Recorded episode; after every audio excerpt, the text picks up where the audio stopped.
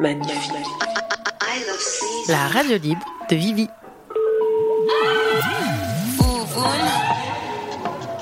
Sur Radio Juno. Deux heures avec vous. dans ta bouche.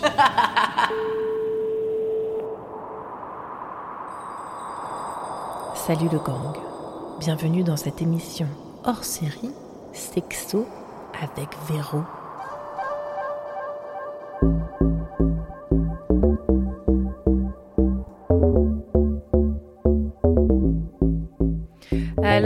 Mardi 19 juillet 2022, ça sent les vacances pour certains et certaines. Dans les studios de la radio libre de Vivi, c'est la relâche estivale.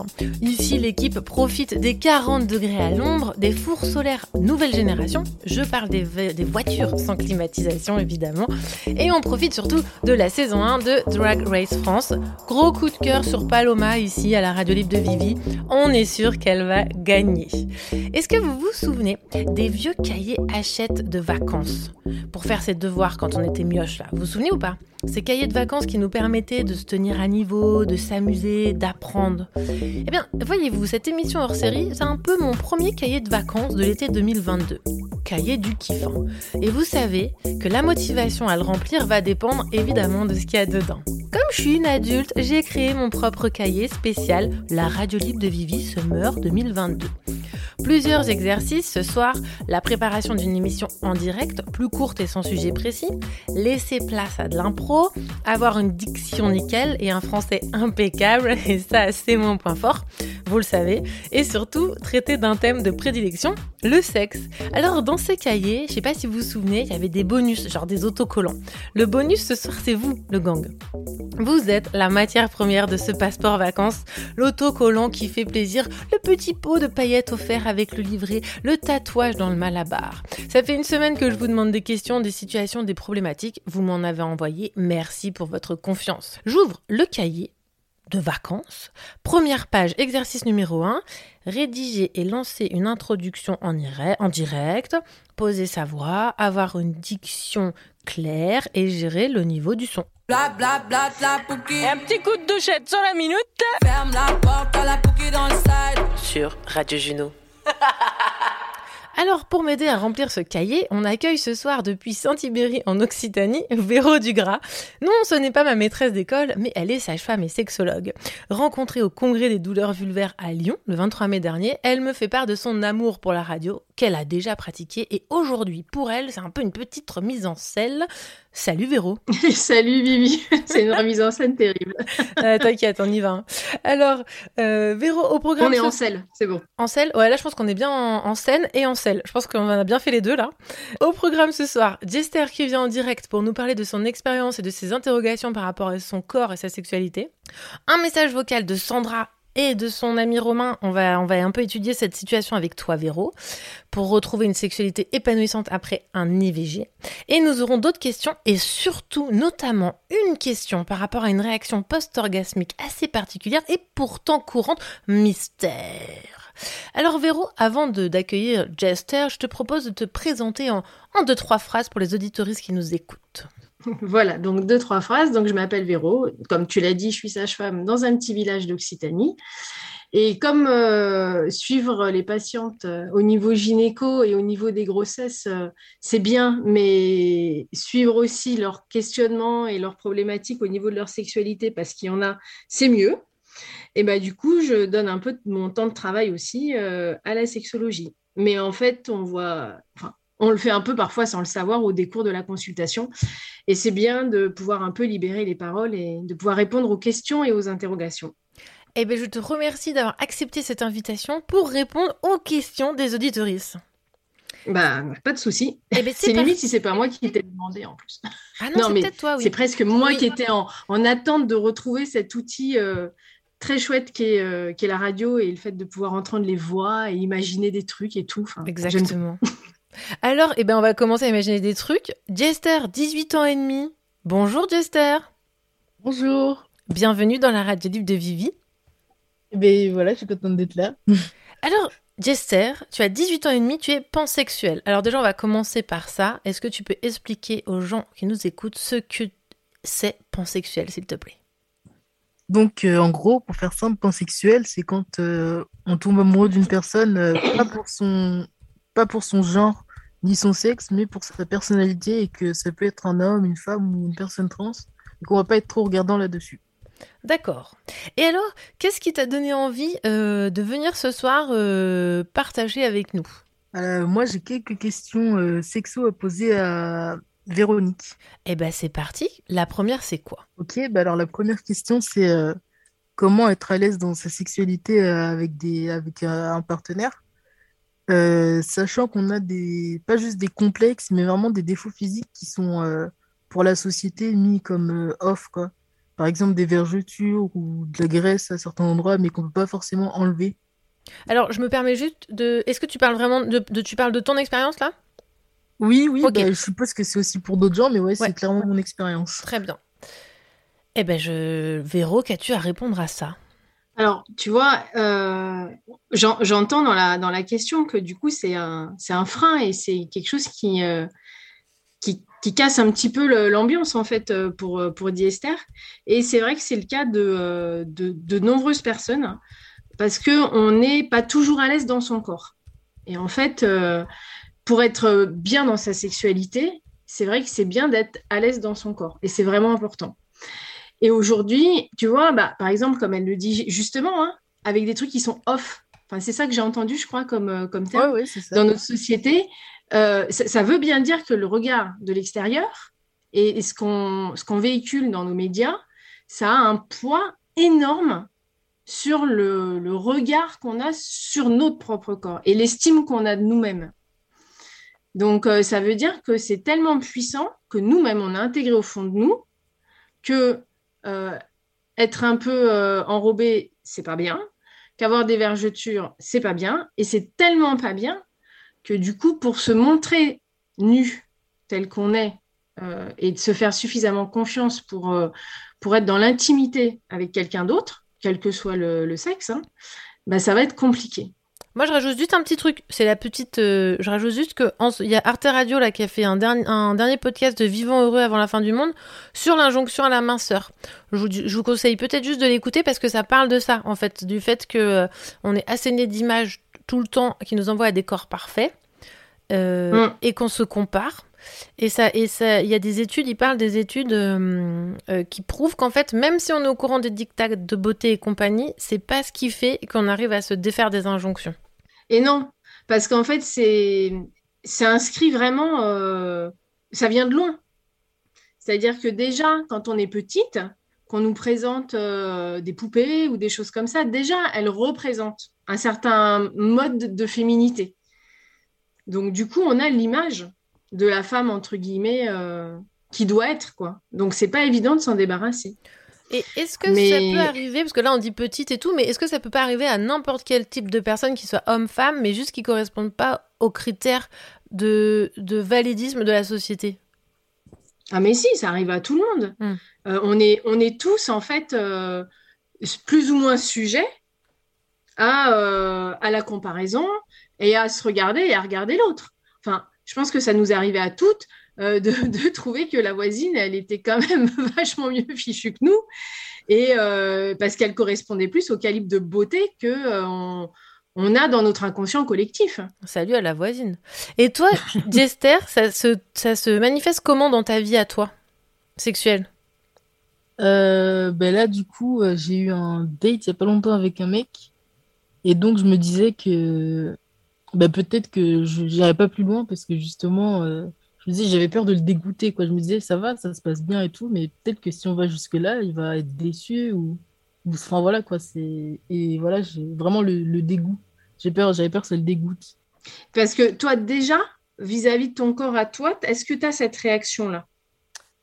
Euh, ben, pas tellement, en fait, euh, à moins d'être confronté au regard des autres. Quand je suis toute seule, ça va. Et, euh, et un garçon avec qui ça se passait très bien et qui, lui, avait vraiment aucun problème et tout ça. Et donc, euh, bah, au contraire, ça me... Enfin, j'avais pas ce problème-là, quoi. J'étais à l'aise, en fait. Voilà, j'étais à l'aise parce que c'était pas un complexe pour lui. Enfin, c'était pas dérangeant pour lui, quoi. Alors, et du coup, c'est vrai que parfois, on, on imagine ce que les gens imaginent. Exactement.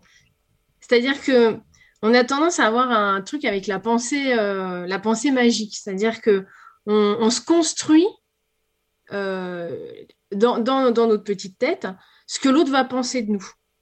Et donc, on se dit, euh, ah, il va trouver ceci, oh, il va trouver cela. Et, et pourtant, tu vois, par exemple, à ton, partenaire précédent, bah, manifestement, il te trouvait à son goût. Oui, carrément. Et ensuite, le, truc, c'est aussi de. Tu as, l'air de dire que toi, tu. Bah, ça va, toi, tu t'aimes bien comme t'es. Ouais, ça va. tu t'aimes avec tes, tes, rondeurs, avec ou pas, ou enfin ce que tu nous expliquais tout à l'heure. Et euh, c'est peut-être euh, ça qui compte. C'est qu'à partir du moment où, où toi, tu t'aimes bien tel que tu es, euh, avec tes, ce que tu appelles tes éléments off dans notre société, où, où c'est des petites choses que tu remarques, mais toi, tu vis bien avec, bah, c'est déjà, c'est déjà très bien. Et au final, euh, à partir du moment où tu, toi, tu t'aimes comme tu es, bah, je pense que dans la sexualité, euh, l'autre, le partage qu'il y a dans la sexualité, il ne s'arrête pas aux, petits éléments physiques que, nous, on a tendance à grossir. Parce que l'idée dans la sexualité, c'est aussi de partager. Et c'est de découvrir le corps de l'autre, de se découvrir soi-même, de découvrir ce qu'on aime, ce qui nous fait du bien.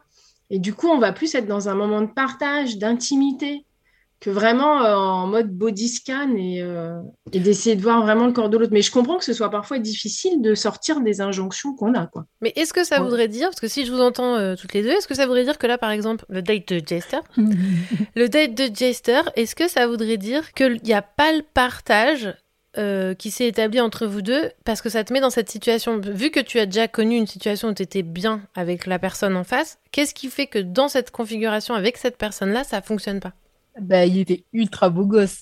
il était beau gosse, il était euh, mince, enfin voilà quoi.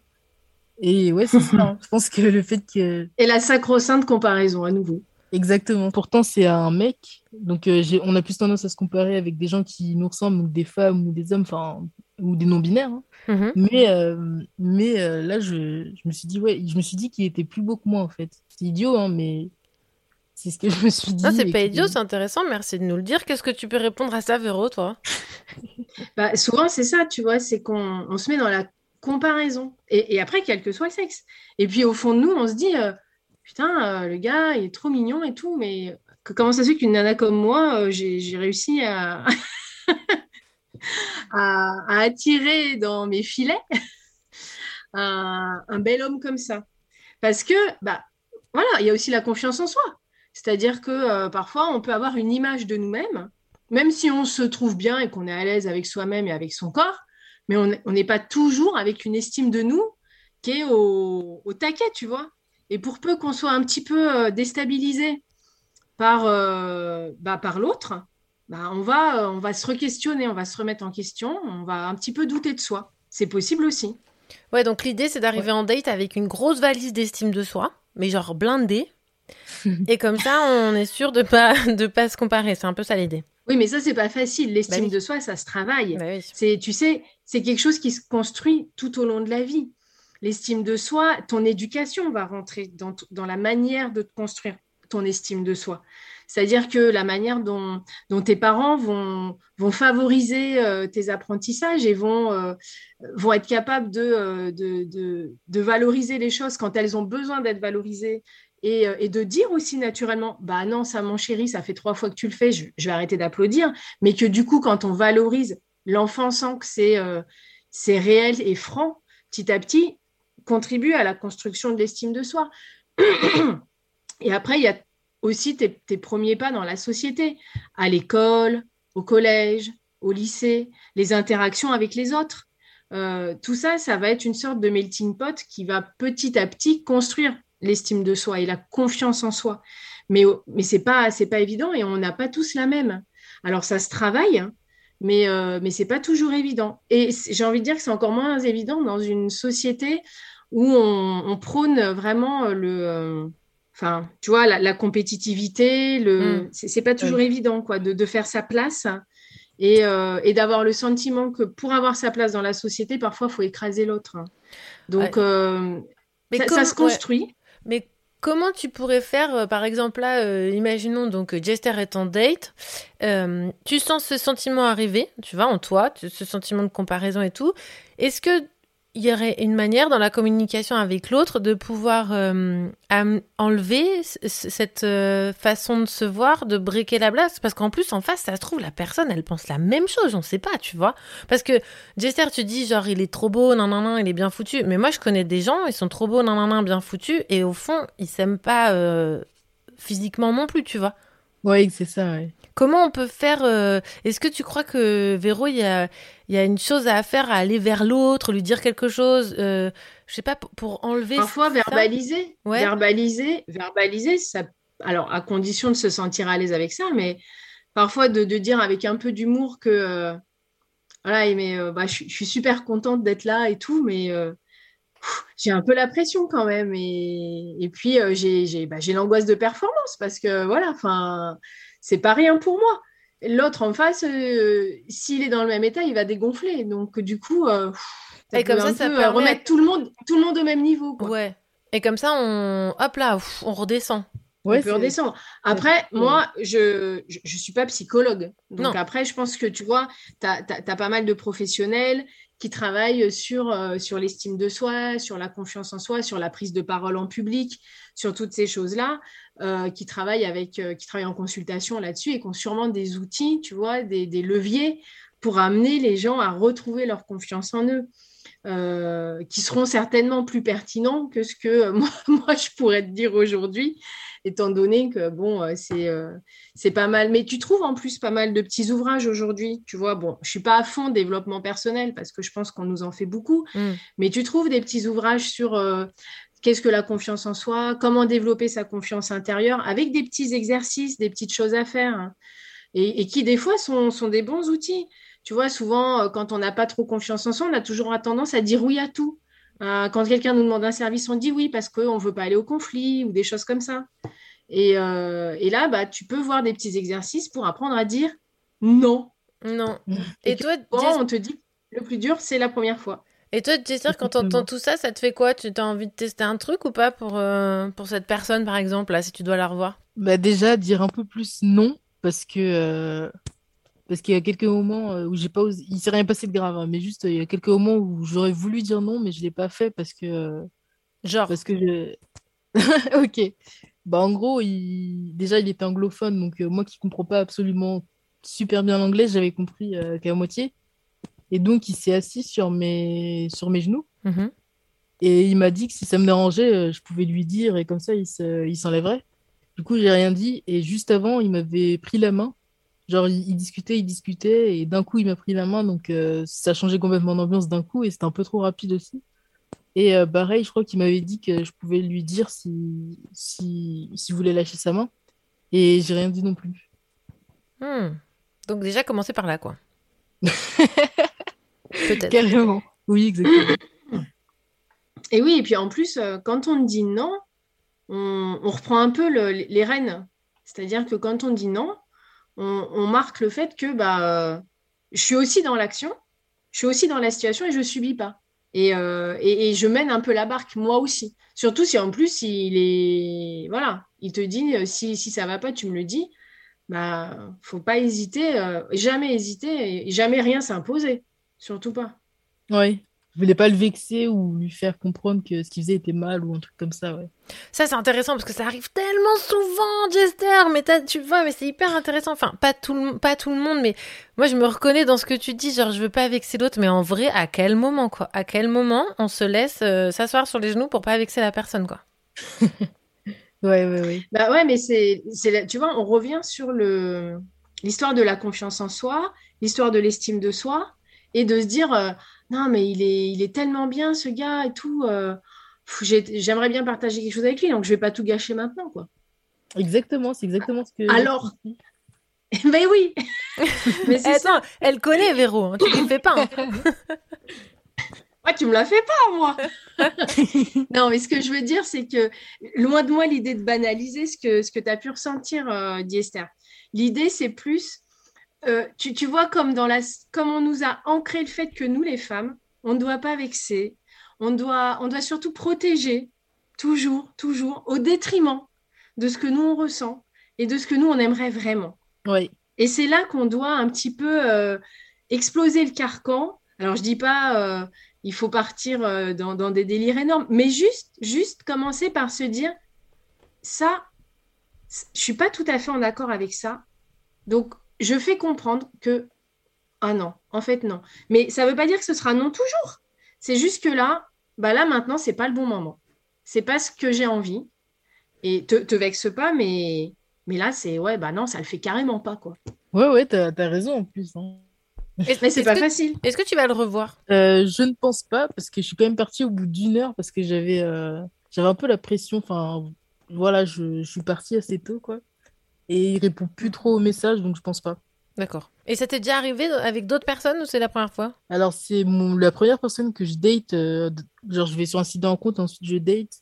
Dans le but euh, ben, qu'il y ait peut-être euh, un truc après. Mais euh, c'est la c'était mon premier date. Et donc, ouais, c'est la première fois que ça m'arrive. Mais sinon, le fait de pas oser dire non, il y a ma famille, il y a les amis. Ça, voilà, c'est sûr que c'est arrivé. Et est-ce que, Véro, t'as un petit conseil euh, ou un, petit- une petite, un petit tip, tu vois, genre, imaginons, euh, tu te retrouves dans une situation un petit peu, euh, un petit peu, euh, je sais pas, euh, un petit peu charnelle, un petit peu sensuelle. Tout d'un coup, t'as ton cerveau qui arrive et qui te dit, euh, gna gna gna, euh, t'es pas assez belle, gna gna gna, t'es trop grosse. Est-ce qu'il y a un petit truc à faire, euh, peut-être dans le corps ou dans l'esprit, pour se dire, non mais attends, je vais, je vais pas me laisser driver par des pensées pareilles, j'ai envie de profiter moi aussi pour pouvoir euh, vivre quelque chose. quoi.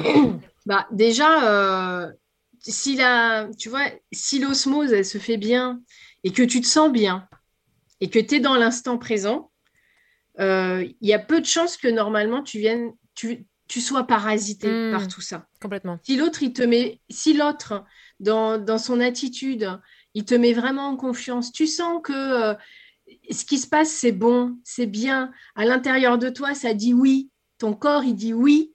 Tu vois Mm. euh, il y a- c'est toujours possible, mais là, il y a, il y a moins de risques.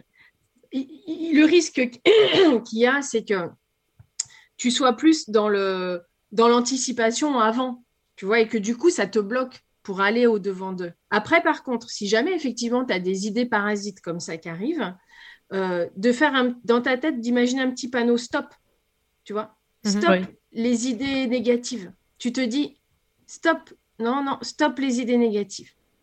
Juste ça. idée, Et d'essayer de retrouver, tu sais, le, le cours des choses et de te recentrer.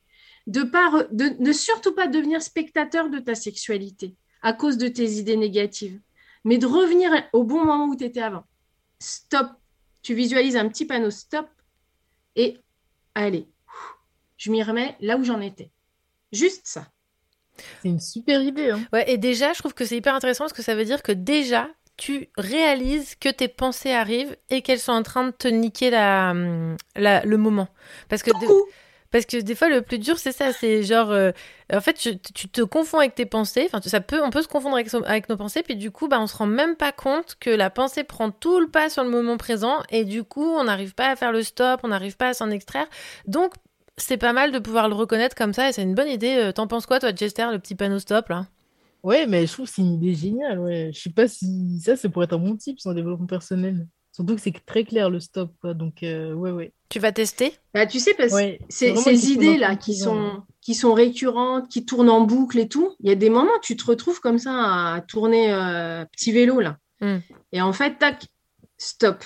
Et je pense qu'il y a moyen. Ouais, il y a À moyen. tenter. Mais parfois, on se dit, j'ai l'impression que c'est nécessaire d'avoir ces pensées. Comme si euh, on sait qu'on est en train de penser négatif, mais on se... enfin, il y a un truc en nous qui fait qu'on croit que c'est normal, quoi. Enfin, que... que limite, ça va nous aider à trouver une solution, mais pas du tout. Ouais, je sais pas trop là, ouais. Bah, le, le- truc, c'est vrai que quand c'est un, si tu veux penser de manière négative, parfois ça peut aussi être un schéma qu'on a l'habitude de prendre. Tu vois, par exemple, euh, ah bah, c'est un, un mode de fonctionnement. Euh, Je dis pas que c'est ton mode de fonctionnement, dit Esther, mais ça peut des fois chez certaines personnes être un mode de fonctionnement. Et du coup, être attiré, se dire allez maintenant, on va essayer d'être euh, d'être un peu plus confiant, de penser plus positif. Bah, c'est pareil, c'est pas quelque chose qui se fait du jour au lendemain. Et, le cerveau, il a l'habitude de reprendre ses anciens schémas, ses anciennes habitudes. tu vois? Donc, Ouais. du coup, euh, c'est pas simple de le recadrer parce qu'on va le faire sortir de sa zone de confort. Si le cerveau, il est confortable en mode euh, non, mais laisse tomber, euh, de toute façon, moi, je vais pas y arriver. euh, ce mec-là, mais, mais je sais même pas pourquoi il m'a regardé, c'est sûr, il y a un autre truc, c'est pas, c'est pas clair, etc., etc.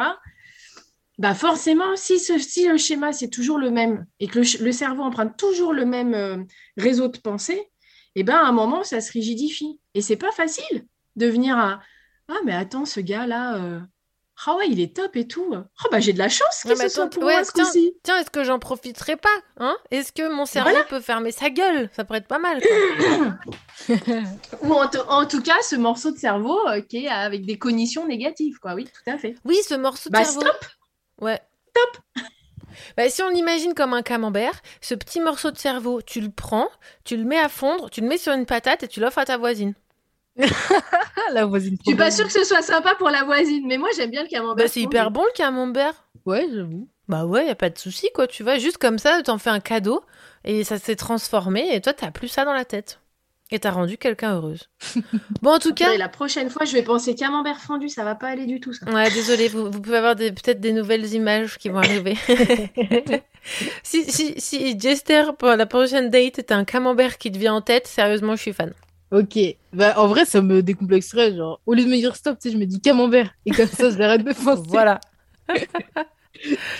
Euh, merci beaucoup. On va faire une petite euh, pause musicale euh, et on va, on va continuer après. Jester, est-ce que tu as un petit mot à dire à ceux et celles qui nous écoutent? Et ben, c'est sympa de nous écouter. J'espère que vous allez kiffer cette émission. Et j'ai aussi, ben, merci Véronique pour, pour ce que tu as dit et pour tes précieux conseils. Bah, c'est gentil, je sais pas si j'ai aidé, mais au moins on a dû se discuter. Moi, Et je merci pense. Bien sûr, de m'avoir invité. Bah, avec plaisir, je suis trop contente que tu sois là. Et puis, euh, et puis, de toute façon, moi, je pense qu'il n'y a pas forcément de bons ou mauvais conseils. Ah non, je suis d'accord avec toi. Mais il y a vraiment que des discussions qui peuvent que ouvrir des portes. Et, et s'il y en a une petite qui est ouverte dans ta tête, Jester, ou dans quel- la tête de quelqu'un d'autre, bah, c'est déjà énorme. Franchement, on a déjà Ouais, fait le taf. clairement, ça m'a ouvert une porte. Ouais. Eh ben voilà, très bien. Eh ben merci beaucoup. Alors, on va faire une petite pause musicale et on va écouter un morceau de Liso qui est extrait de Je considère l'album de l'été, excusez-moi du peu, euh, parce qu'elle vient de sortir son album Special et franchement, je vais mettre que Liso à l'honneur pendant cette émission parce qu'il envoie mais grave, il fait trop du bien. Si vous connaissez pas Liso, mais s'il vous plaît, écoutez-la. On commence tout de suite avec le morceau Girls de Liso. C'est à fond, hein, s'il vous plaît. Um, um, hold my bag, bitch. Hold my bag.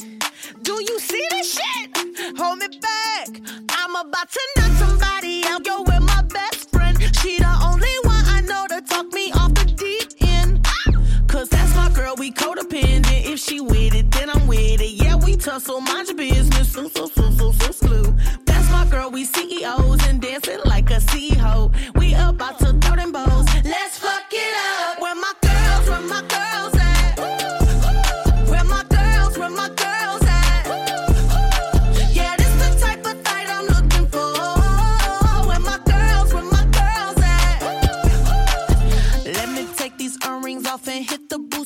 Boosie ratchet with my friends. Whoa, oh, whoa. I'ma go Lorena Bobbitt on him so he never fuck again. No, Now you can't fuck again, bro. That's my girl, we codependent. If she with it, then I'm with it. Yeah, we tussle, mind your business. So, so, so, so, so, slew.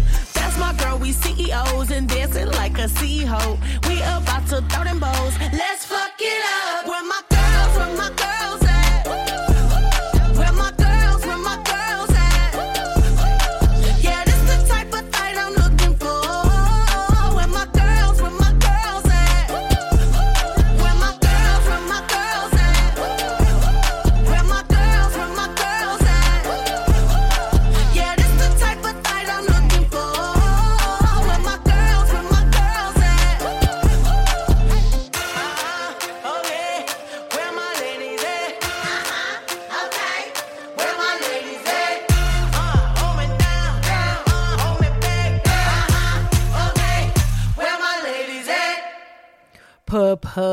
oh, c'était l'ISO sur la radio libre de Vivi Summer Vibes. Alors, merci Jester. D'ailleurs, sur le chat, la voisine dit Bonne astuce le camembert. Et surtout, elle dit Chapeau, chapeau, pas chapeau, mais chapeau Jester. tu as du cran à ton âge de prendre ainsi la parole. Et je suis bien d'accord parce que 18 ans et demi, bah moi je me posais déjà pas ces questions. J'étais dans un autre monde et j'aurais pas osé euh, parler comme ça. Donc merci beaucoup Jester. Euh, Attends, J'étais quoi partie, j'étais aux toilettes. Oui, alors t'es à l'antenne, hein. Mais il n'y a pas de problème. Donc, je te disais juste. je te disais juste que sur le chat, la voisine dit Chapeau de Jester, tu as du cran à ton âge de prendre ainsi la parole. Oh, merci, ça me fait trop plaisir. Voilà.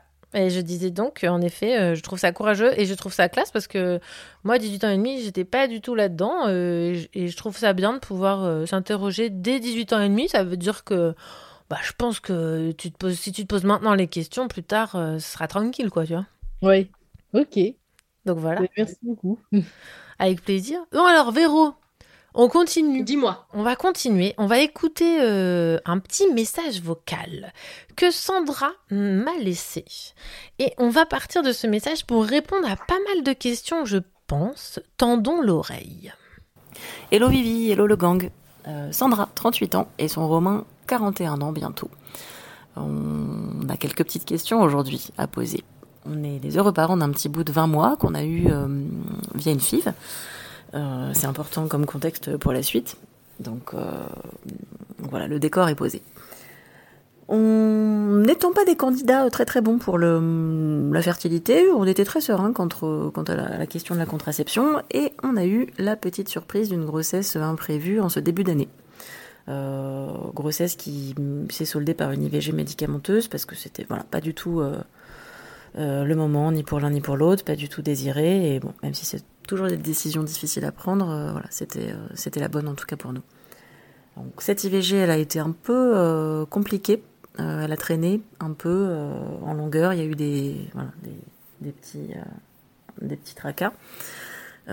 Aujourd'hui, c'est terminé, mais on se rend compte que ça a quand même un petit peu impacté notre, notre sexualité. Parce que, bah, du coup, il y a en effet cette question assez lourde de la, de la charge contraceptive qui est venue s'abattre un peu sur nous. Euh, on s'en était affranchi, du coup, euh, avec notre super statut de, de parents stériles, euh, donc c'était cool, mais là du coup c'est moins cool, donc euh, il faut en effet prendre ce problème-là à bras le corps. Et c'est pas simple parce que parce qu'on aimerait, je pense tous les deux, euh, qu'il y ait des solutions plus équitables, euh, des peut-être davantage d'options de contraception masculine. Euh, de mon côté, euh, des choses aussi un peu plus adaptées. Moi j'ai de l'endométriose, euh, mais je supporte pas bien les hormones. Euh, J'ai déjà eu des stérilets, mais ça s'est pas forcément très bien passé. Bon, donc euh, on est un peu dans un flou aussi quant au choix qui serait le bon pour, euh, pour nous, euh, quant à la contraception. Donc il y a évidemment cette question qui est centrale et qui, c'est certain, vient, euh, vient compliquer un petit peu notre, notre rapport à notre sexualité ces derniers temps. Mais c'est sans doute pas la seule, euh, pas, la seule raison. Euh, en effet, il y a la crainte de de retomber euh, ouais de retomber enceinte et puis et puis ce rapport au corps qui a été aussi un petit peu probablement troublé par un corps malmené pendant pendant plusieurs semaines voire plusieurs mois donc c'est aussi peut-être un peu difficile d'être à nouveau dans le lâcher prise et et dans le kiff et dans le plaisir et voilà du coup c'est euh, c'est un peu ça notre contexte aujourd'hui donc euh, donc on vient euh, vers vers vous pour avoir peut-être des petits éléments qui vont nous, nous aider, nous aiguiller, nous éclairer un petit peu pour retrouver le chemin de, de notre sexualité épanouie, kiffante et super chouette. Donc euh, voilà, je compte sur vous. Merci. Alors là, grosse pression, Véro, on compte sur nous. hein. Ouais, c'est ce que je me disais. Alors, ce qui est vraiment, euh, vraiment chouette dans ce, dans ce témoignage, c'est que Sandra, finalement, elle te balaye toute la problématique, rien que dans ses explications. Ah. Effectivement, euh, tu vois, euh, la- retrouver une, une sexualité heureuse et épanouie après une IVG, c'est pas toujours évident. Et c'est pas tout- et on en parle assez peu en fait. On n'en parle jamais. Et c'est pourtant décrit par, par, plusieurs, par plusieurs couples. hein, et, et souvent, ils s'en plaignent. Pourquoi? Parce que euh, bah, elle, elle le dit très très bien. C'est-à-dire que euh, avant, elle s'était affranchie du problème de la contraception. Du coup, euh, bah, la sexualité, c'était quelque chose de léger, euh, c'était associé à la jouissance, au plaisir, tu vois, une certaine liberté, une certaine tranquillité d'esprit. Mhm. Et là, d'un coup, on est face à une réalité qui est euh, ah bah non, mince, en fait, euh, ouais, c'est pas sans conséquence. Même si euh, son, son statut faisait qu'elle pensait que bah, pour elle, euh, il n'y avait pas de souci. du coup, ça enlève une sorte de, euh, comment dirais-je, euh, d'insouciance, tu vois, qu'on Mm. pouvait avoir. Insouciance qui, qui a toute sa part dans la sexualité. Tout ce côté légèreté, détendu, euh, sans se préoccuper finalement de ce qui peut arriver puisque elle était tranquille avec ça. C'est quelque chose que bah, finalement ils ont perdu dans l'histoire. Donc, euh, et elle le dit elle-même à un moment, elle, dit, euh, voilà, euh, avec, avec la peur possible aussi d'une nouvelle grossesse et on veut pas à nouveau que ça se reproduise, etc., etc. Donc c'est vrai euh, il y a comme un, comme un petit parfum de, comment dirais-je, de légèreté qui a, qui a disparu du coup. Et alors, comment, euh, comment, qu'est- qu'est-ce Et il y a aussi, ouais. excuse-moi, je te coupe la parole, et elle explique aussi euh, le corps malmené. Tu vois, elle dit, euh, bah voilà, mon corps, pendant plusieurs semaines, ça a traîné en longueur. Donc il y a aussi ce côté, bah voilà, re- re- refaire de son corps un, un espace de plaisir. Oui, surtout que je me permets de préciser qu'elle m'a dit donc euh, hors, euh, hors antenne euh, quand je l'ai quand je l'ai eu qu'en plus en fait il y a eu des complications à l'IVG parce qu'il n'a pas marché tout de suite et donc du coup elle s'est littéralement vidée de son sang pendant deux mois. Donc c'était assez aussi traumatisant. Donc je pense que ça vient rajouter quelque chose. Avec euh, Tout à fait. elle avait du mal avec le fait qu'on la touche, elle avait la sensation d'un corps blessé en souffrance. Enfin tu vois, euh, ça a vraiment Et joué. oui. Et oui, non mais j'imagine. Surtout que souvent, en plus de ça, les femmes qui ont des parcours de FIV, c'est des, des dames qui sont déjà pas mal, entre guillemets, enfin, comment dirais-je, violentées euh, parce que euh, elles ont beaucoup d'examens. Euh, le corps médical s'invite dans leur sexualité. Parce que, bah, euh, tu vois, il y a, il y a des moments où il faut essayer parce que c'est le moment où on ovule, etc. Mhm. etc. Il y a, y a des traitements pour la stimulation ovarienne. Donc, c'est déjà des dames qui ont un passé médical qui est assez hein, lourd et important et, et qui ont déjà, tu vois, euh, dû subir des choses pas toujours agréables euh, par, dans leur rapport au corps. Donc là-dessus, tu rajoutes une IVG mal vécue. Ça fait beaucoup de choses euh, à régler et, et- et du coup, ça demande de se réconcilier en quelque sorte avec ce corps-là qui nous a fait vivre des choses un peu difficiles. Et alors comment elle pourrait Donc, c'est pas simple. Et en plus de ça, elle te dit bien qu'elle voit la contraception du coup comme une charge, comme une charge mentale supplémentaire. Mais bien sûr. Donc, euh, effectivement, hein, c'est euh, aujourd'hui, on en parle de plus en plus hein, de la, la charge mentale liée à la contraception et qui incombe quasi exclusivement aux femmes. Dans les couples hétérosexuels, Et- ouais. Ouais, et du coup, euh, c'est vrai que c'est compliqué. Et bon, mais déjà, on en parle. Le problème, c'est que tu vois, dans son témoignage, elle te dit que bon, bah, les stérilets, c'est pas trop son truc. Elle a déjà essayé, ça s'est pas super bien passé. Et elle supporte pas bien les hormones. Donc, ça, c'est vraiment des situations où c'est difficile parce que euh, qu'est-ce que. Enfin, essayer de trouver une solution qui soit pas euh, une charge pour elle, qu'elle ne le vive pas comme telle ça voudrait dire une contraception longue durée, donc pas une pilule, quelque chose qui ne dépende pas d'elle, tu vois, qu'elle soit pas obligée d'y penser sans arrêt. Une ligature, par exemple? Alors, après, ça, j'y pensais, mais je ne sais pas dans quelle mesure ils envisagent éventuellement ou pas une, une grossesse. Et puis moi, j'ai envie de dire, et pourquoi on pense ligature, et pourquoi pas on pense pas vasectomie? Complètement. Son partenaire, il a, il a 41 ans. S'ils sont bien en couple tous les deux et qu'ils sont au clair avec euh, l'idée de peut-être et même sûrement ne plus avoir d'enfants à leur âge, euh, elle, si elle a peut-être pas. en- enfin, voilà. Enfin, et dans ces cas-là, ça peut peut-être s'entendre. Et c'est quelque chose qui peut peut-être se discuter au sein du couple.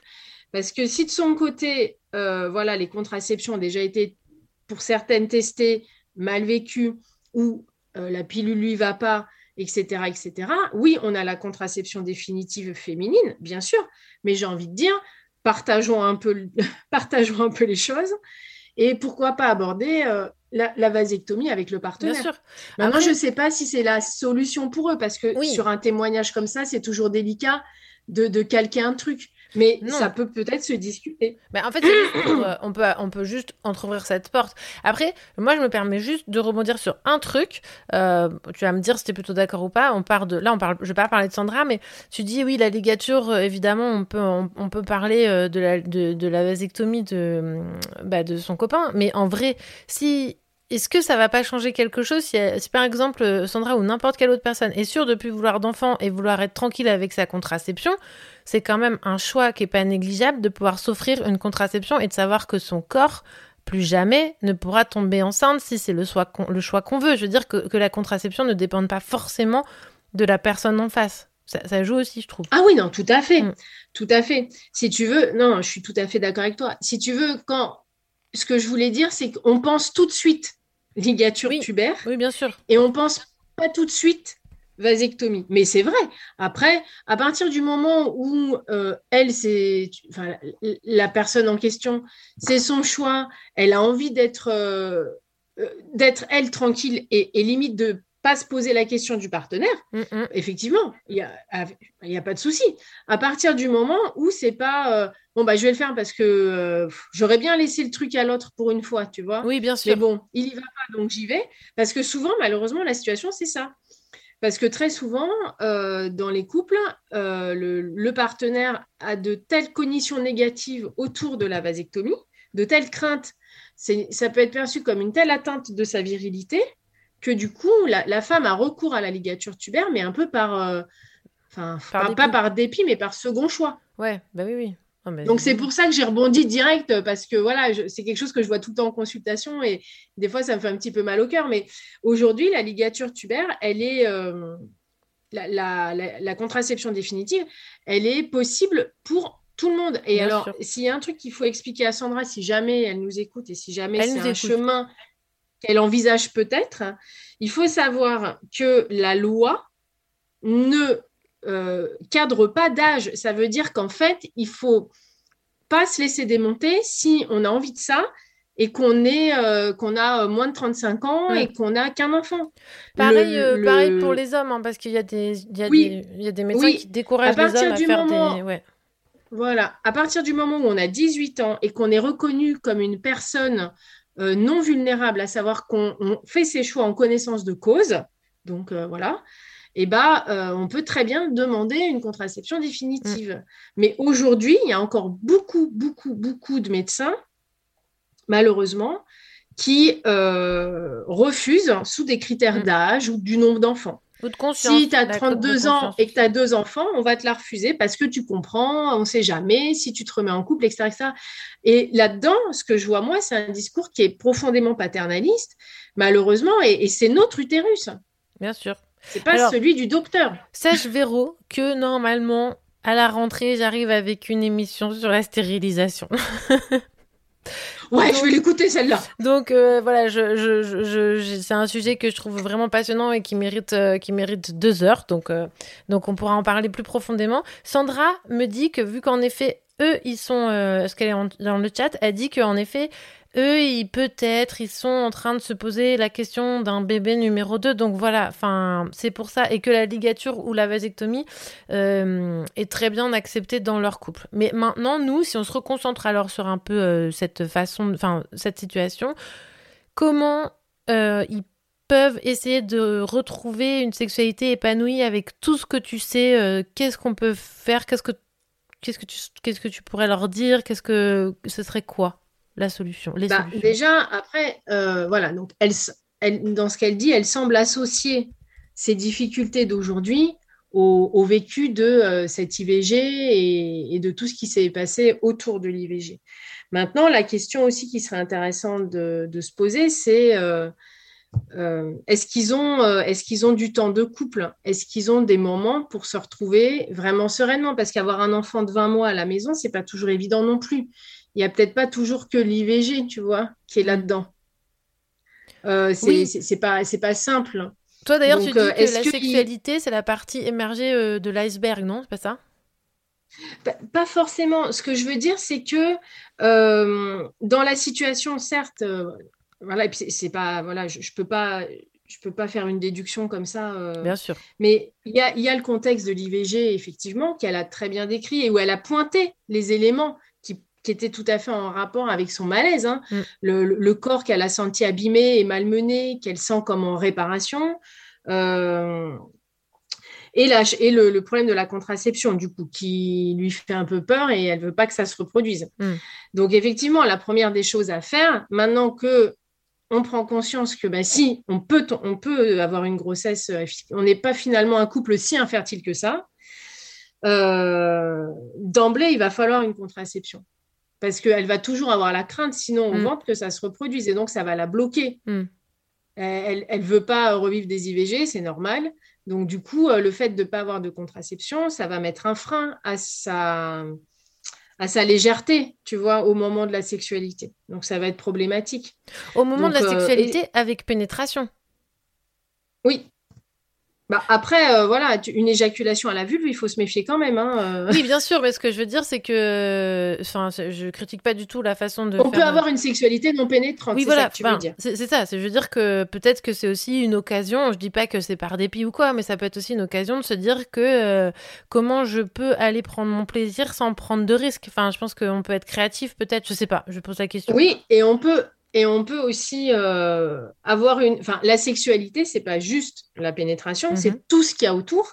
Et donc, c'est vrai que pour retrouver euh, du, du- du temps de partage ou, euh, ou du temps de, de- de couple où on se retrouve dans l'intimité, on n'est pas forcé d'avoir une pénétration.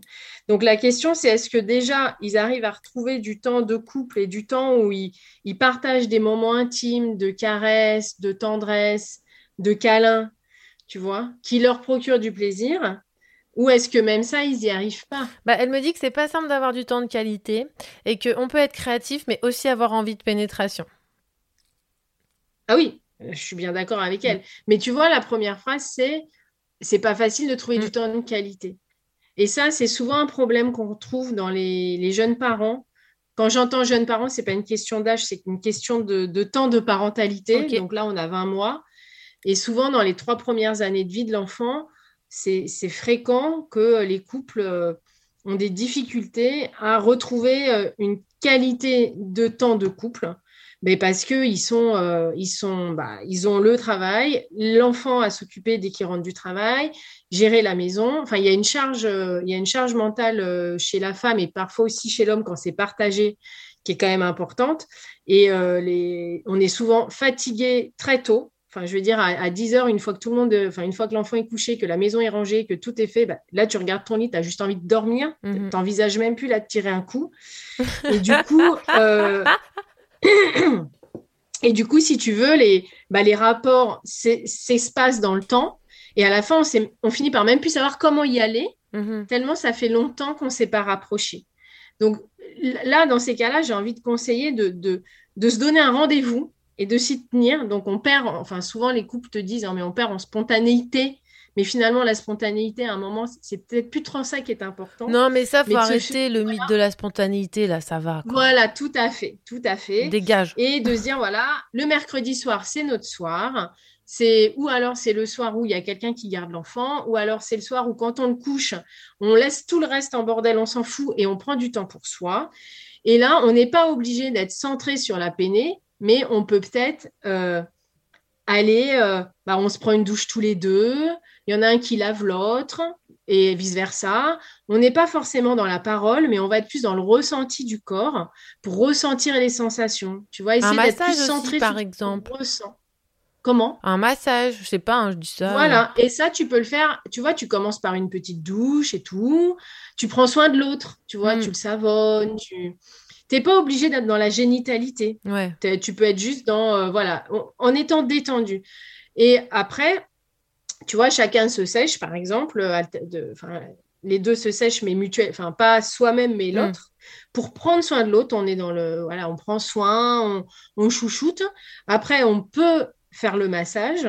Et c'est pareil, on n'est pas forcé d'emblée d'être dans la génitalité, mais au moins de se faire un temps partagé euh, sans, sans angoisse de performance. C'est pour ça que je dis parfois détacher de la génitalité pour Tu vois, parce qu'on sent qu'il y a de l'angoisse derrière. Mais tu vois, quand Sandra, elle te dit, j'aimerais bien retrouver bah, ce qu'elle avait avant, euh, et, et- et que du coup, bah, ça patine un peu dans la semoule, et du coup, bah, le rapport, il faut qu'il soit réussi. Mais non, en fait, euh, donnons-nous un peu de temps de couple, de redécouverte de l'autre, hein, tu vois, dans les, dans les caresses, dans, on est, et, et d'être vraiment dans le ressenti. J'insiste là-dessus parce que souvent, peut-être on va vouloir parler, ou tu vois, et Mm. non, d'être vraiment centré sur qu'est-ce qu'on ressent quand l'autre me caresse l'épaule, quand l'autre me caresse le dos, les cuisses. Qu'est- Qu'est-ce qui vient vibrer en moi? Comment je me sens? Et d'essayer petit à petit, tu vois, d'arriver au lâcher prise.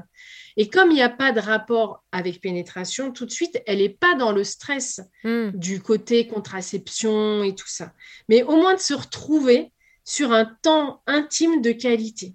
Oui, avec, Et euh, après, euh, Surtout, je me permets de Oui. rajouter, en plus, tu vas me dire si je me trompe, mais qu'en plus, dans la société actuelle, donc on a pas mal d'injonctions, mais il y a aussi l'injonction à avoir une sexualité épanouie, de la bonne baise, de baiser autant de fois ah, par mais oui, semaine. mais c'est une Enfin, catastrophe. voilà, et du coup, tout oui, d'un coup. c'est euh, toujours le problème. C'est que dans la première partie de l'émission, il fallait être belle et Mm. pas calipige. Et dans la deuxième, il fallait euh, tirer des coups qui étaient tous parfaits. Mais c'est compliqué. Bah, bien sûr. C'est compliqué. Mais du coup, euh, en s'enlevant le, le- en s'enlevant le, le, le- le challenge, euh, pénétration réussie et tout ça et et tout tout, ça, là, alors ouais. que déjà j'ai l'angoisse d'une potentielle grossesse et j'ai pas ma contraception et tout ça. Si on allait plus, tu vois, on prend le chemin, on, on prend la route des écoliers et on se dit, euh, bah écoute, on va se faire un petit temps partagé, on va prendre soin l'un de l'autre, on va se retrouver et, et- et voilà, et se faire du bien. Puis bon, après, euh, voilà, com- voir comment elle, elle se sent, si, si elle, si elle a besoin de plus ou pas. Mm. Mais euh, je pense que le problème de la contraception, il va falloir qu'il se règle. Alors, effectivement, elle, elle explique que euh, elle supporte pas bien les hormones et que la pilule, c'est une charge. Donc, je l'entends.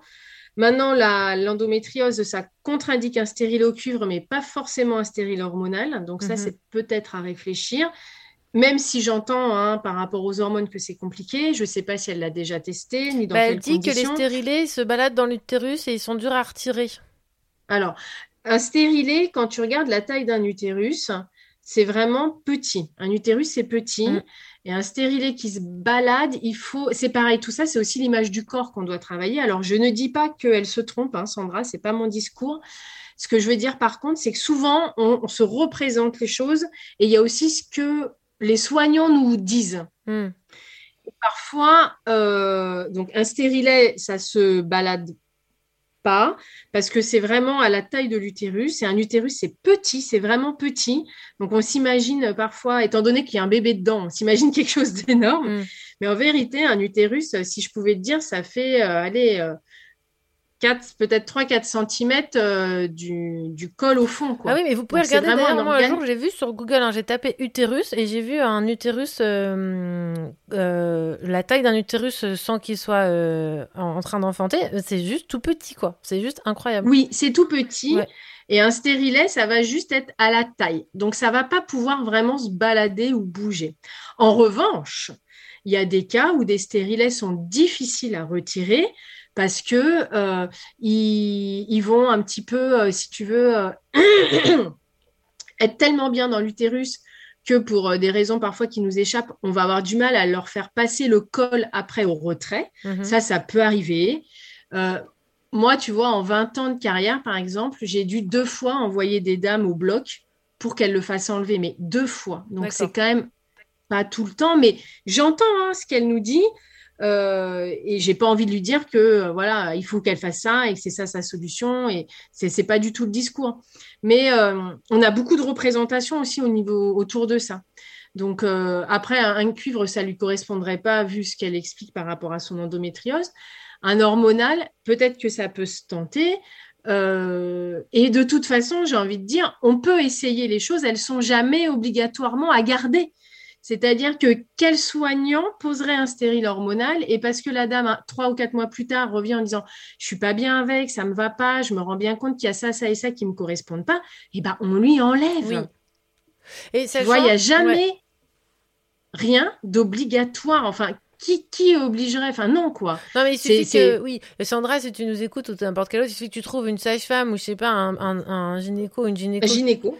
Ouais, euh, enfin, toi, tu les poses les. Qu'il soit vraiment à son écoute, Oui. tu vois, pour, euh, pour vraiment baliser. euh, parce que, bon, moi là, et puis c'est pas non plus l'objet de l'émission de faire une consultation de contraception, mais je pense que si elle, elle rencontre un soignant qui est vraiment à l'écoute de ses besoins, de ses craintes, euh, et de lui trouver une solution qui, pour le moment, vu ce qu'elle nous explique, sera pas euh, une contraception définitive, euh, je pense qu'il y a moyen. Après, voir aussi en fonction de la, de la fréquence des rapports. Mm.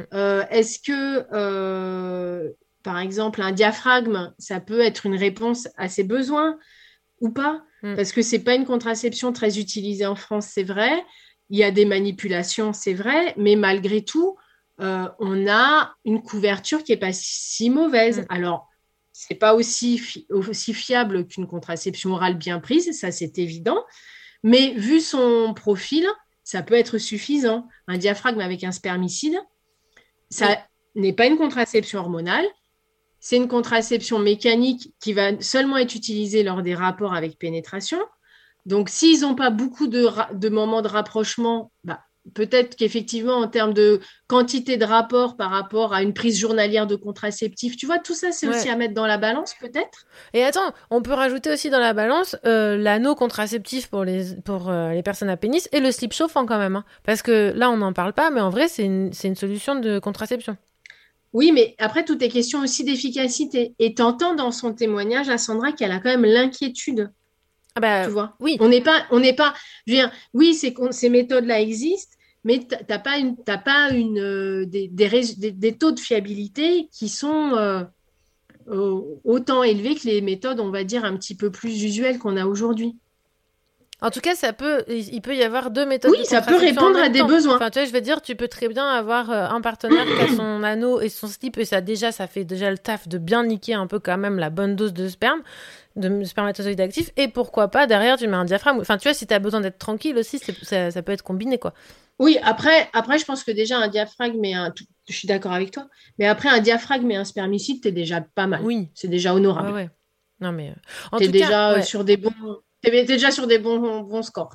Mais après, je sais pas si ça lui correspondrait, quoi. En tout cas, Sandra, si tu nous écoutes, ou toutes les personnes qui, peut, euh, peuvent euh, se rapprocher de ce cas, bon bah, il y a déjà cette question de, prendre du temps à vous, de vous retrouver, ce- cette proposition, de prendre le temps, de voir qu'est-ce que ce dont vous avez besoin, de, que vos corps puissent reconnecter, d'avoir du temps de qualité. Et puis en effet, comme tu dis, euh, la question de la contraception qui est hyper centrale, et comme d'hab, c'est de trouver un ou une professionnelle avec qui on peut aborder cette problématique ou ces envies en étant respecté et en allant euh, en- au bout de, de, bah, de nous, quoi, de nous ce qui nous correspond. Quoi. Donc, Véro, il va falloir qu'on clôture Oui. ce cas de Sandra pour qu'on puisse passer à autre chose.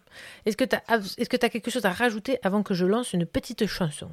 Euh, non, j'aurais tendance à dire, voilà, euh, que l'idée, c'est de, d'essayer de, de refaire de son corps un espace de plaisir et, euh, et surtout qu'ils arrivent à retrouver un, un moment de couple de qualité euh, où ils peuvent à nouveau, euh, tu vois, être bien à l'écoute de leurs sensations et, et vraiment de, de partager et, et petit à petit, quoi, d'y revenir, mais sans, sans avoir l'angoisse de la performance, peut-être.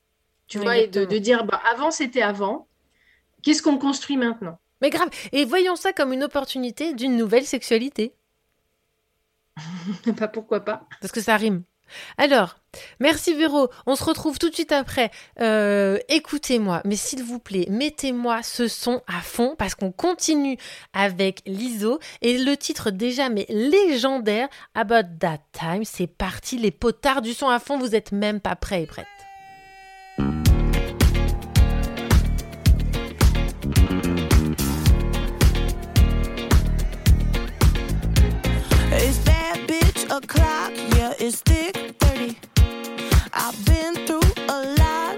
I'm still flirty. Is everybody back up in the building? It's been a minute, tell me how you're healing. Cause I'm about to get into my feelings. How you feeling? How you feel right now?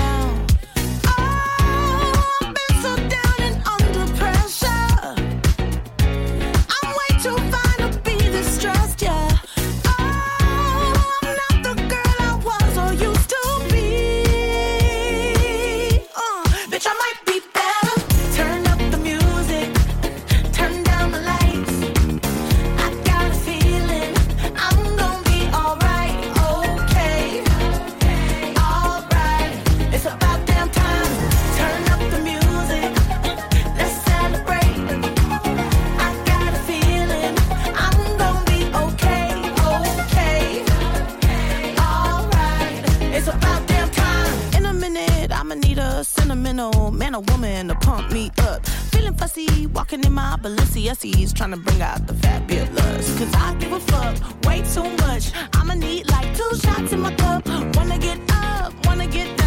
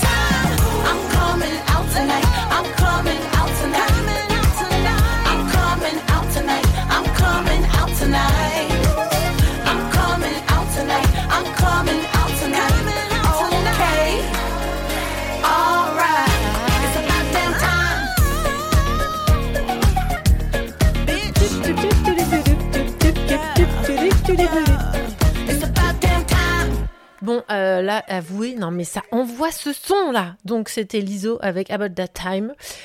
Véro, on continue avec cette question de Chloé, 32 ans, femme, cis et hétéro. J'ai trop l'impression d'être sur Diffoul ou le doc euh, à la grande époque. Alors, euh, Chloé, T'écoutais ça, t'étais né, toi. bah, j'étais née, mais attends, ça va, ouais, j'ai 36 quand même. Hein. Voilà, c'est ça, en fait. Eh oui, eh oui. Eh, je sais, je sais, la ligature, ça fait gagner des années. Alors, euh, la question de Chloé, 32 ans. Euh, de temps en temps, quand j'ai un orgasme... Attends, je prends, je prends une autre voix, comme ça, euh, je fais Chloé.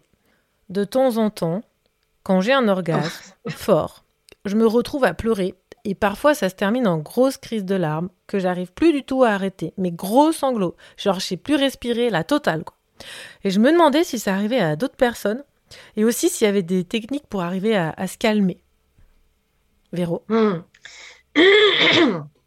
Alors, euh, déjà, ce qu'il faut se dire, histoire de rassurer Chloé, Mhm. c'est que le fait de pleurer, même très fort, un gros sanglot, après un orgasme, c'est pas quelque chose d'inquiétant. Ça veut pas dire qu'on a un problème psychologique. Ça veut pas dire qu'il y a quelque chose qui va pas. C'est quelque chose de, on va dire, pas classique, mais de qu'on peut rencontrer. C'est à peu près 4% de la population. Ok. Donc comme ça, on a planté le décor. Après, comment on peut expliquer ce qui se passe? Parce qu'à partir du moment où on a compris ce qui se passait, eh bien, on le vit un peu mieux et on, se sent moins, euh, on se sent moins inquiet et euh, c'est tout de suite euh, différent. En fait, l'orgasme, ça va s'accompagner d'une décharge physique et émotionnelle qui est très importante. Et du coup, si tu veux, avant l'orgasme, il y a toute une tension qui s'accumule. On sent que la tension monte.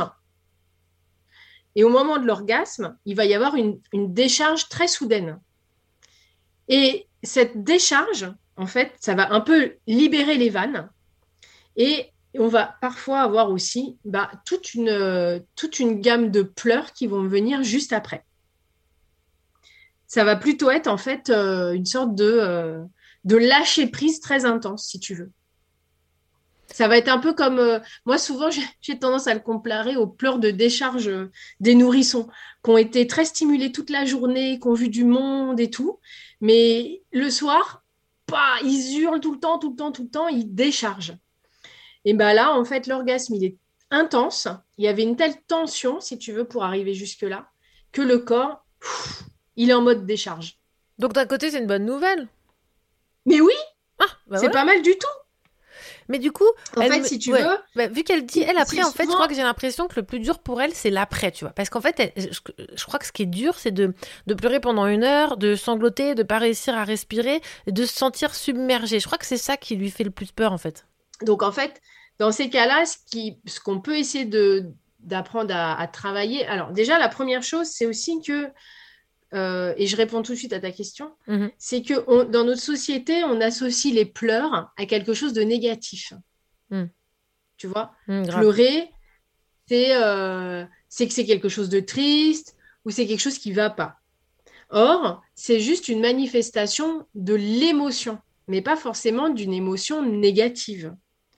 Donc déjà, enfin, si tu veux, je voulais juste pas oublier de le, de le mentionner. Merci, ça répond pas à ta question. Non, mais t'as bien raison. ça répond pas à ta question, mais sinon, j'avais ça en tête et au moment où tu me posais ta question, et donc du coup, je me suis dit après, je vais oublier. Non, mais j'ai bien compris que, Après- que, bon, hein, tu faisais un peu tes règles et puis tu répondais quand t'avais envie, Véro. hein. J'ai bien compris. Ah ouais, ah Ouais. purée, je suis chiante comme ça. Mais non, je rigole. Mais vas-y, vas-y. t'as- T'as raison de, de, de souligner ça. C'est très important. Donc après, quand tu disais euh, justement euh, que Chloé, euh, c'est Chloé, Oui, je exactement. elle était un peu submergée par tout ça. On- elle peut essayer d'utiliser la respiration, mais vraiment, et d'essayer de, tu vois, de quand elle est, elle est prise par ses sanglots, tu Mhm. vois, on a tendance à hoqueter Oui, tellement on, tellement on est, on est, on est contrit en fait aussi par, par l'émotion, par euh, et puis par, euh, on se dit ah bah non ça y est ça recommence et puis ça va être comme la dernière fois et tout. Alors pareil on essaie de se mettre un petit stop petit camembert, Chloé. et puis euh, d'essayer de vraiment travailler sa respiration, de de- d'inspirer et d'expirer le plus lentement possible par exemple. Comme tu ça, vois, ça pour peut- vraiment essayer d'amener, pour essayer de diminuer la tension et diminuer la pression. La respiration, c'est un très très bon outil euh, pour euh, diminuer le, le- le- tout ce côté, tu sais, euh, va trop vite, on est, on est submergé. Ah, attends, attends, stop. Hmm. J'inspire. Et même si j'oquette et que, tu vois, j'ai encore mes sanglots qui sont là, je- j'essaye de continuer Ouais. le plus longtemps possible, très doucement, et d'essayer de faire une expiration la plus lente possible. Et du coup, de souffler, mais infiniment, tu vois, vraiment euh, très, très, très euh, doucement. Pas d'un coup, ça sert à rien. Et de se concentrer vraiment de sur se centrer là-dessus. Ouais. Voilà. Pour ne pas se laisser déborder par euh, cette espèce de vague. Par les émotions et puis par euh, cette vague qui la submerge. Donc après, euh, ce qu'il faut, enfin, j'aime pas dire il faut que, mais c'est quand même, ça serait quand même dommage d'avoir peur de son orgasme à cause des suites. Ah oui. Donc, qu'elle continue à réussir à lâcher prise, tu vois, comme elle le fait. Et une fois l'orgasme passé, quand elle sent cette vague qui la submerge, l'accepter, pas essayer forcément de lutter, tu vois, accepter cette, euh, cette déferlante. Et quand elle sent que par contre là, elle a besoin, elle, de se calmer et elle commence à mal vivre l'arrivée de cette déferlante et de ces deuxième, troisième ou quatrième vagues, bah, essayer de reprendre, prise, reprendre pied et de travailler sur sa respiration peut-être. Complètement. Donc, c'est une plutôt bonne nouvelle de savoir qu'on peut aller jusqu'à son lâcher prise et de pleurer à la fin d'un orgasme. Et que c'est pas grave, ni problématique, ni anormal. Oui. Et que ça ne signifie pas que nous avons des troubles psychologiques. Voilà. Et que, euh, en fait, euh, c'est juste que euh, bah, on, on a une, on- notre corps, il a une, une façon de libérer la tension qui est à son paroxysme, quoi, qui est maximale. En même temps, des fois, on va voir des chamans ou des énergéticiennes pour faire ça. bah, un orgasme, c'est aussi une, une manière d'accéder. Et ça coûte moins cher. Et en plus, on peut avoir du plaisir avec son, son ou sa partenaire. Voilà. C'est tout bénef finalement. Ouais, bah écoute, euh, moi, je, Chloé, on a l'air de voir ça d'un bon œil ici, donc euh, j'espère que ça pourra répondre à tes questions. Euh, je serais curieuse d'avoir son retour. On verra. Et ben, il nous dira. Oui. Véro, merci. Je sais qu'il faut que tu files. Est-ce que tu as envie de dire un petit mot pour dire au revoir? Bah, écoute, en fait, euh, quand tu parlais du slip chauffant, là, j'étais en train de chercher le slip remonte-couille hein, qui permet de garder au chaud contre le corps. Mhm. Et franchement, c'est vrai qu'il y a des dessins qui sont fabuleux. Mais oui, mais non, mais en vrai, c'est euh, c'est c'est une vraie euh, une vraie Ah, c'est breveté, hein Ah oui, oui. Et, et moi, j'ai fait une émission sur l'anneau et tout, euh, et je connais des gens qui l'utilisent. Franchement, pour l'instant, euh, de ce qui s'y passe, ça a l'air de vraiment fonctionner. Après, ça, c'est une contrainte, oui. Mais bon, comme la pilule, quoi. Et oui, oui, après, je pense qu'il faut. on- il doit y avoir un délai, non, tu sais, de, de, de port. Oui, trois mois. Euh, voilà, ouais, c'est ça. Mm. Mm. Ouais, c'est ça. Bon, après, voilà, c'est une piste de réflexion à creuser. Enfin, voilà, c'est aussi alternatif. C'est comme tout dans la vie, il y a des médecines alternatives. Ça veut pas dire qu'elles sont bonnes ou pas bonnes, validées ou pas validées. Elles existent. On a le droit d'aller voir, d'essayer par soi-même, de se réapproprier son corps. Et pourquoi pas si ça fonctionne, quoi. Enfin, je veux dire, euh, c'est pas interdit. Ah oui, oui, non, clairement. Clairement. Après, c'est ça, c'est l'idée, c'est de, de trouver ce qui te convient vraiment en toute connaissance de cause, en fait. Exactement. Et que tu puisses faire un choix qui soit vraiment éclairé et euh, que tu saches euh, quel, quel, euh, quel degré de fiabilité tu es prêt à, à accepter ou pas, finalement, je pense. Oui. Et que c'est peut-être là-dessus qu'il faut travailler aussi. Exactement. Bah écoute, Véro, j'ai envie que ça soit le, le mot de la fin parce qu'il est 21h15 et tu vas euh, nous quitter. Merci beaucoup pour euh, cette, euh, cette euh, d'avoir répondu à toutes ces questions avec autant de bah, d'enthousiasme et d'investissement. J'espère que ça éclairera de, de nombreuses personnes et, et j'espère que peut-être on remettra ça, Véro, on verra dans l'avenir. Bah écoute, moi, tu sais où me trouver maintenant. Et puis, il n'y a pas de souci. Moi, c'était avec plaisir. Moi, j'ai- j'aime bien ça. Donc, euh, voilà, pas de souci. Grand plaisir. Il y a Sandra qui nous dit merci Vivi et Véro, quelques pistes à creuser grâce à vous. Cœur, smiley, cœur, pouce, bras fort, smiley, ok. Oh, purée! Ouais, tout ça, tout ça, Véro. Je ne sais pas si j'arriverai à répondre d'une manière aussi forte. euh. en tout cas, euh, si on a pu euh, trouver quelques petites pistes de réflexion, c'est pas mal. C'est toujours ça. Et, euh, et après, si vraiment, euh, ce que je disais tout à l'heure, si vraiment elle se sent en difficulté, euh, peut-être qu'elle n'hésite pas à consulter quelqu'un avec qui elle se sente euh, en confiance et qui pourrait, euh, qui pourrait peut-être l'aider un petit peu, quoi. Carrément, carrément. Eh bien écoute, merci Véro, je te souhaite une belle soirée et nous on va continuer. on va Belle soirée à toi aussi, émission. Vivi. Bisous Et Véro. puis, belle soirée à tous ceux qui nous ont écoutés. Ouais, ciao ciao. Ciao. La radio libre de Vivi. C'est un peu un- une sorte de ravi de la crèche coup de poing, pou, pou, pou. Qui grille jamais rien euh, tant que tu lui mets pas euh, sous le nez avec un coup de marteau derrière la tronche. Sur Radio Juno. Merci Véro, merci à vous. Donc le hors-série numéro 1 est fini. Euh, retrouvez le hors-série numéro 2 sur Radio Micheline en direct le 25 juillet. Ouais, je fais une radio libre depuis euh, Radio Micheline. Ça va être encore autre chose. On va parler cul, mais ça va être complètement différent. Un spécial sexe à Apo qui a composé la musique électro avec laquelle j'ai ouvert l'émission. Une, une composition qu'elle a appelée Into de Vivi. Ce même son, vous le retrouverez dans deux épisodes spéciaux de la radio libre de Vivi. Il y aura une immersion sonore au congrès des douleurs vulvaires le 23 mai dernier, avec 240 professionnels de- santé qui se réunissaient pour parler et avancer sur les douleurs vulvaires. Et il y aura aussi une immersion au festival légendaire Ardèche Meeting, dixième édition de ce festival de slackline et autres disciplines qui se tient chaque année à côté des en Ardèche. Bon, j'ai un peu de post-prod à faire, je vous le cache pas, mais tout ça, ça va sortir courant juillet-août. C'est les petites émissions comme ça qui vont bien en dilettante, summer vibes. D'ici là, portez-vous bien, toujours cœur avec mes ovaires, et on se quitte évidemment avec l'ISO à fond et son titre Everybody's Gay. Allez, à vous les studios.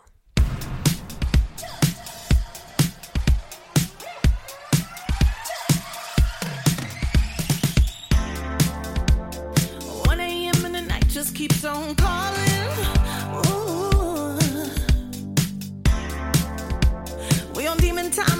Tomorrow